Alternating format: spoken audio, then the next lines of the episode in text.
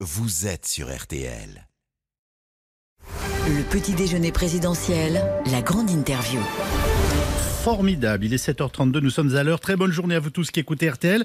Yannick Jadot, c'est l'heure donc de la grande interview, vous président, et ce sont mes camarades Alba Ventura et François Langlais qui vous interrogent dans ce grand studio d'RTL. Alba Ventura, c'est à vous.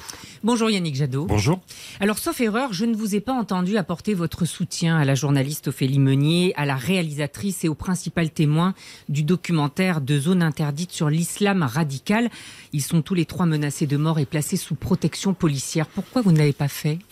Écoutez, j'étais à Lille hier, euh, j'ai fait part de euh, mon indignation et du scandale sur ces menaces. Euh, évidemment, je soutiens le travail des journalistes, évidemment, je soutiens la liberté d'expression et dans ce dossier, les attaques dont sont victimes les journalistes et les personnes qui ont témoigné sont proprement scandaleuses. Elles doivent être poursuivies par la justice. Je sais que vous êtes en campagne. Vous n'avez pas eu le temps de le voir, peut-être, ce documentaire? Non. C'est terrifiant où les femmes sont séparées des hommes, des restaurants avec des box alors qu'ils ont fermé. Ça, ça, dit à quel point euh, il faut agir euh, contre l'islamisme radical. Ça dit à quel point euh, il y a aussi localement des collusions qui sont absolument insupportables. Là, avec les élus. Un maire, bien sûr. Là, un maire, les Républicains soutenus par la République en marche, accusés de corruption dans cette affaire. Et, qu'est-ce que vous feriez vous justement y a, contre ces élus qui, qui, qui se corrompent? Alors, un, euh, euh, il faut sortir effectivement de cet électoralisme qui fait que trop souvent, des élus, localement, ont joué des clientèles politiques pour simplement gagner des voix. On connaît, on connaît euh, nombre d'exemples dans la politique française. Mais ce qu'il faut aujourd'hui, sur le fond, c'est à la fois évidemment lutter contre l'islamisme radical. Ça veut dire que au niveau des préfets, au niveau euh, des cours des comptes régionales comme au niveau de l'inspection générale des finances, on peut parfaitement contrôler les associations sur l'utilisation des fonds. À partir du moment où il y a une alerte, euh, il faut que le préfet s'en charge et qu'il y ait enquête. Ça, c'est le combat contre l'islamisme radical. Il doit être déterminé sans faille. Parce que c'est assez général. Hein, j'ai regardé votre programme. On voit bien aussi, on voit bien aussi que euh, dans certains quartiers en France, euh, euh, euh, la puissance publique s'est tellement désengagée au fil des années que vous avez des associations qui portent des valeurs et des, idéologies contraires à la République qui s'installent pour faire le soutien scolaire, pour faire l'aide alimentaire, au fond parce qu'il n'y a plus personne d'autre pour aider les familles et ça leur donne un espace de conquête idéologique qu'il faut combattre. Et donc, il faut aussi remettre de la puissance publique. Donc, plus de services publics, c'est ça que vous voulez dire Plus de services publics, euh, de l'investissement social. Vous savez, Roubaix, c'est une ville aujourd'hui qui, évidemment, on connaît son histoire, histoire de la désindustrialisation. Il y a le seuil de pauvreté à Roubaix, c'est plus de 40%. Et en même temps, c'est une ville qui est en train de se reconstruire, avec du textile et des investisseurs qui remettent du textile, avec euh, des associations, avec la protection de l'environnement, avec une économie vous locale. Dites ça, mais dans votre camp, dans votre camp et notamment dans le parti Europe Écologie Les Verts, ce n'est pas évident. Ils ne luttent pas tous contre l'islam radical. C'est pas vrai, madame. C'est pas vrai. Je vous conteste ce, ce point de vue. Je le réfute complètement. Nous avons toujours dit à quel point les ennemis de la République, les ennemis de la République Doivent être combattus avec la plus grande fermeté. Mais si nous voulons combattre les ennemis de la République, c'est pas simplement les contrôler, c'est pas simplement les empêcher d'agir, c'est de faire en sorte qu'il n'ait plus un terreau qui soit favorable à leur idéologie. Et c'est en ça que les écologistes se différencient peut-être du reste de la classe politique c'est qu'on cherche pas simplement à combattre des ennemis, on cherche à porter des solutions dans des quartiers qui sont aujourd'hui en difficulté. Yannick Jadot, euh, le 18 novembre, vous disiez, je vous cite, Moi je ne vois pas de problème avec l'immigration en France aujourd'hui. Le 26 du même mois à Calais, vous réaffirmiez que l'immigration n'est pas un problème. Est-ce que ça veut dire que vous considérez qu'il n'y a pas lieu de limiter les arrivées d'étrangers en France si vous êtes président? Oui, j'assume totalement cette, euh, cette position. Euh, c'est quoi euh, les arrivées d'étrangers en France? C'est la question euh, des regroupements familiaux. Les droits d'asile. C'est la question des regroupements familiaux. Pas seulement. Est-ce que non, mais attendez, je traite point par point. Est-ce que on arrête les regroupements familiaux? Ce sont euh, les conventions internationales et c'est le droit légitime des personnes qui travaillent depuis un moment en France, eh ben, de vivre en famille. Ils contribuent à la richesse nationale. Ils ont évidemment le droit de vivre en famille. C'est la question des étudiants étrangers. Franchement, quand j'entends les discours dans notre pays sur les étudiants étrangers, mais l'université qui a été sacrifiée ces dernières années doit être un outil de rayonnement de notre pays à l'international. On doit être fiers quand des étudiants veulent venir euh, apprendre en France, ils participent Mais c'est sans de la limite pour vous? et ils vont limite? rayonner. Troisièmement, Est-ce c'est que c'est sans limite, Yannick Jadot? Mais l'immigration sur les... Attendez, troisièmement, c'est euh, les réfugiés. Franchement, est-ce que notre société est menacée par les 2000 personnes qui sont à Calais De ce point de vue, il n'y a que- rien à changer Est-ce aujourd'hui. que, est-ce que, La, la situation actuelle vous convient bien? Non, mais je la trouve honteuse la situation. C'est-à-dire, il actuelle, faudrait ouvrir davantage les frontières. Il y a euh, le 24 novembre. J'étais effectivement à- à- après, j'étais à Calais. 27 migrants sombres dans la Manche. Ils rejoignent les milliers de réfugiés qui tentent de rejoindre l'Europe parce qu'ils ont survécu, parce qu'ils sont face à des solutions intolérables et qui meurent en entrant euh, euh, en Europe. Euh, vous avez une jeune femme qui faisait partie de ces naufragés, Mariam, 24 ans, kurde irakienne, les Kurdes qui ont combattu l'État islamique et que nous avons abandonné. Marianne, 24 ans, elle rejoignait son fiancé en Angleterre.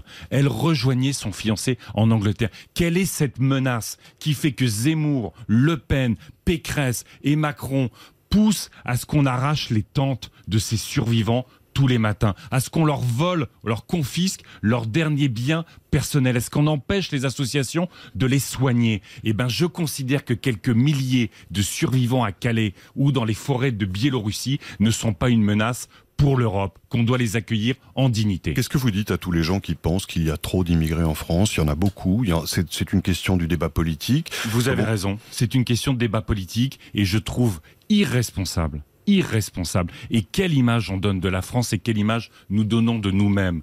De considérer qu'en fait, alors que on n'est pas en 2015 avec les réfugiés syriens. On est dans une situation totalement normale. On a 30 à 40 000 migrants économiques. Parlez aux syndicats, parlez aux entreprises. Ça n'est, c'est en aucune manière, ça n'est un problème. Et vous avez des responsables politiques qui veulent nous faire croire que nous sommes menacés, qui veulent nous faire croire au grand remplacement. Eh bien, ça n'est pas la réalité. Ça n'est pas, on n'est pas menacé. On est un grand pays, on est un continent de 500 millions d'habitants, on est un pays de 67 millions d'habitants. Ça ne peut pas être quelques milliers de survivants qui menacent ni notre identité, ni notre bien vivre. Alors soyons à la hauteur. Ça de veut dire que les- ça veut dire que ceux qui votent euh, à l'extrême droite, euh, les 30%, hein, qui sont quand même assez nombreux, ils font fausse route. Sur ce sujet-là, vous savez, euh, c'est l'électorat de l'extrême droite, il est composite. Vous avez probablement, comme dans tous les pays, euh, je ne sais pas à quoi c'est dû, 10-12% de racistes, de xénophobes. Voilà, c'est comme ça, c'est l'histoire. C'est comme ça que se construisent les sociétés. Mais vous avez toutes celles et tous ceux qui aujourd'hui se sentent en insécurité économique. Je parlais de l'abandon des classes populaires. Je porte un grand projet de réindustrialisation autour de la responsabilité sociale et de la responsabilité environnementale. C'est vous supprimez une poste, une gare, un service public, le Front National extrême droite prennent 10 points dans ces endroits-là. Je porte Donc la on en revient toujours des à la question des services publics. publics. C'est l'insécurité économique, la précarisation et le sentiment pour chacune et de chacun d'être exproprié de notre vie. Et ben nous allons retrouver avec les écologistes le contrôle de sa vie. Et vous savez, je finis là-dessus quand vous avez un boulot de qualité, que vous êtes payé dignement, quand il y a une entreprise des services publics, eh ben il y a de la culture, il y a de la démocratie, et je peux vous assurer que à ce moment-là, l'extrême droite baisse profondément, et c'est une bonne nouvelle pour la démocratie. Yannick Jadot, on vous emmène sur le terrain de la politique étrangère. Au Mali, la junte militaire est sur le point d'expulser notre ambassadeur. Les relations ne cessent de se détériorer hein, entre la France et le Mali. Vous, président, que faites-vous? Un, je demande la clarification de la part de l'État malien, de l'État malien de sa position vis-à-vis de la présence française. Deux, je maintiens nos soldats aujourd'hui dans les camps, dans les casernes. Il n'est plus question qu'ils sortent. Trois, j'anticipe et j'organise euh, le repli euh, de nos soldats sur d'autres pays, parce qu'on ne peut pas arrêter la lutte contre le terrorisme, mais euh, très clairement, nous sommes entrés au Mali à la demande du gouvernement malien. Si le gouvernement malien ne veut plus de la présence française, nous devons quitter ce pays. C'est un enjeu de sécurité pour nos soldats, et à partir du moment où on est inefficace sur place, il n'y a pas de raison de rester. Donc il y a 53 soldats français qui, Qui sont morts. Pour rien. Ils sont morts. Pour rien. Non, non, non, ils sont pas morts pour rien. Je veux dire, vous savez, euh, la situation dans le Sahel, elle est quand même euh, extrêmement complexe depuis euh, très longtemps. Euh, la guerre euh, que euh, le président Sarkozy a menée en Libye a totalement déstabilisé la région, a fourni des armes à tous ces groupes euh, qui étaient des, des voyous, des brigands un peu partout. Euh, Aujourd'hui, nous devons imposer quand nous sommes en présence militaire, nous devons imposer les réformes qui font qu'à un moment donné, il y a du développement économique, il y a des postes de santé, il y a des écoles. Tant qu'on aura corruption et mal développement, eh bien la solution militaire ne sera jamais une solution définitive. Dans votre programme, vous voulez, je cite, apaiser le monde par la diplomatie climatique. Vous voulez désarmer, négocier, contrôler les ventes d'armes, défendre les droits de l'homme. Pardon, C'est bien, non? C'est très bien, mais, mais face à la Russie de Poutine, la crise ukrainienne, euh, qui n'entend que le rapport de force face à la junte malienne, on vient d'en parler, vous arrivez un peu avec un pistolet à eau. Est-ce que vous ne risquez Non. pas d'avoir l'air de- de- de- d'un bisounours? Mais au contraire. Enfin, euh, on a reçu Poutine à Versailles. On, euh, le président de la République a reçu Poutine à Brégançon. Qui utilise un pistolet à eau Qui a obtenu quoi que ce soit Moi, ce que je veux justement, c'est établir un rapport de force avec Poutine. C'est lui parler au nom de l'Union européenne. C'est s'autonomiser de notre euh, dépendance au gaz russe. C'est stopper le pipeline Nord Stream 2, qui est un grand pipeline d'approvisionnement de gaz de la et la Russie Russie. à l'Europe en contournant l'Ukraine, ce qui va fragiliser l'Ukraine. Ce que j'ai demandé au président de la République, ce qu'il n'a toujours pas fait, c'est de se rendre à Kiev. Il n'a pas arrêté de recevoir le président Poutine. Il ne s'est jamais rendu à Kiev. Moi, j'ai demandé au président de la République de convoquer un sommet européen à Kiev. Vous vous rendez compte qu'aujourd'hui, c'est Boris Johnson qui va à Kiev ou Erdogan qui va à Kiev? Pardon, mais Nous il envoie, devons il envoie des troupes. Est-ce que vous enverriez des troupes? Non, aujourd'hui, ce Ah, que C'est nous ce que fait Boris Johnson. oui, mais ce que nous devons faire aujourd'hui, c'est pas construire une escalade militaire.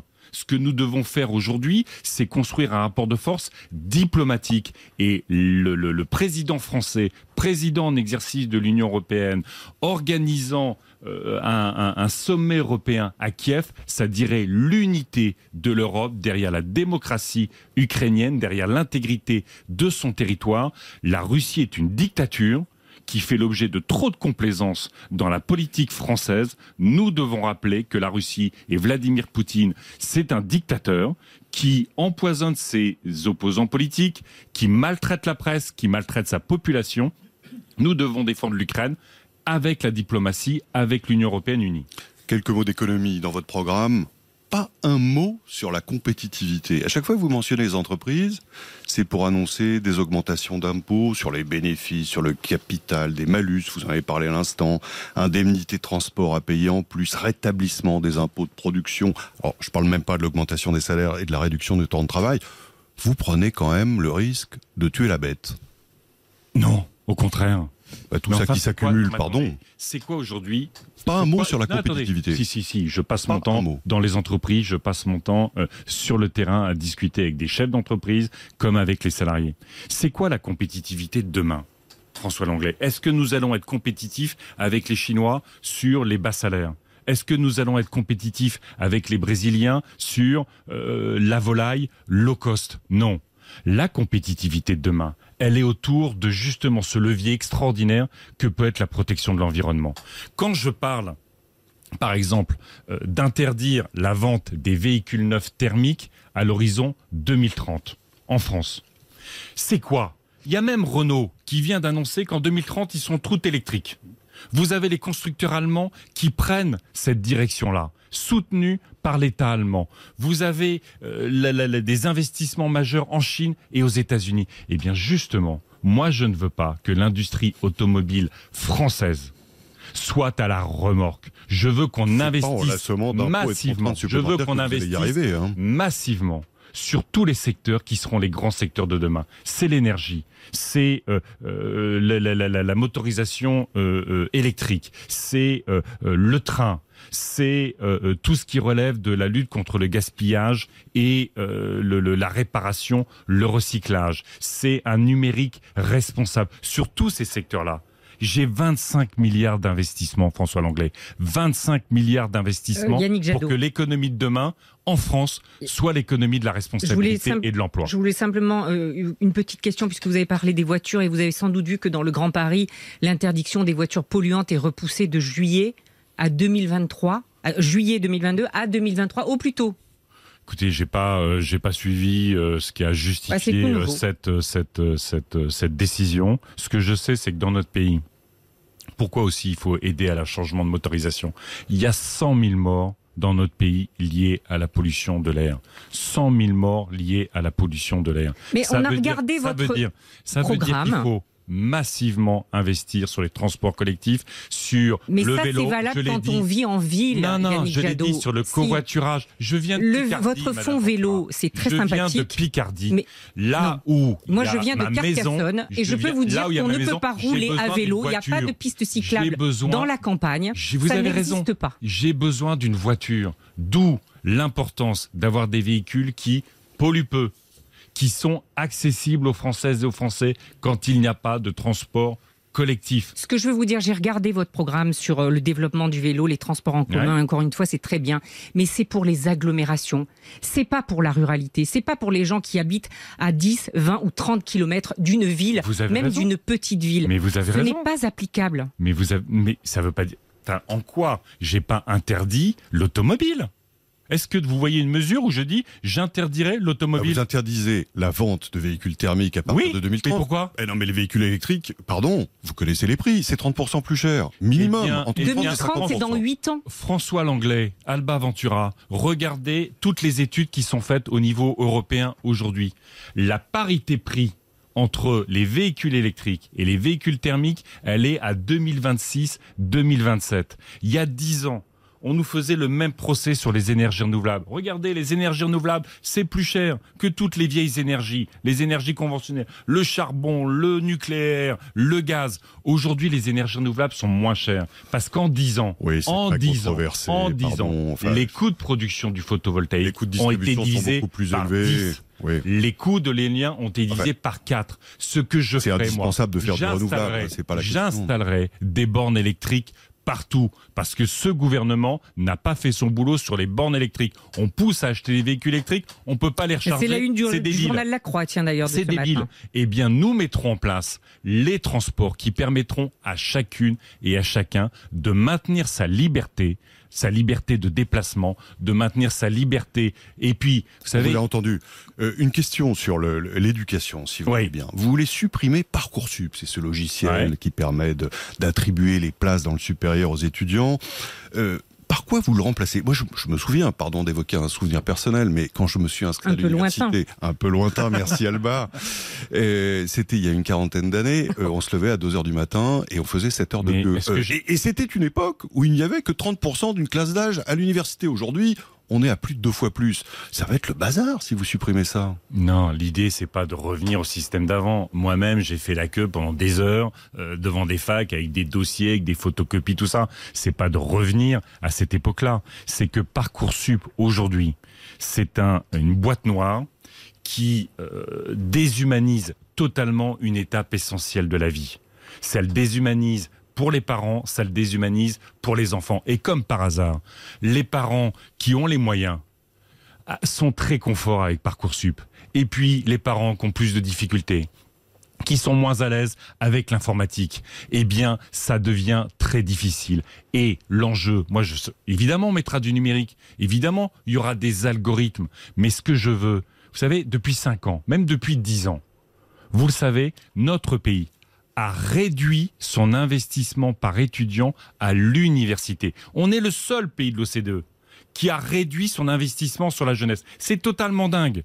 La compétitivité, vous en parliez d'une société aujourd'hui, c'est son intelligence, c'est sa connaissance, c'est l'épanouissement de ses citoyennes et de ses citoyens. Et ça passe notamment par l'école et l'enseignement supérieur. Pardon, on n'a pas compris, Et vous donc- remplacez Parcoursup par quoi? Mais par un, par un système qui à la fois euh, euh, aura de l'algorithme, mais qui sera euh, au fond euh, dont on sortira de l'aberration parce qu'on aura aussi créé 80 à 100 000 places dans les universités. Ce gouvernement a choisi de sacrifier l'université. Nous remettrons l'enseignement supérieur et l'université au cœur d'une grande politique d'éducation. Merci Yannick Jadot. Merci. Merci Alba Ventura et François Langlais. Le petit déjeuner présidentiel.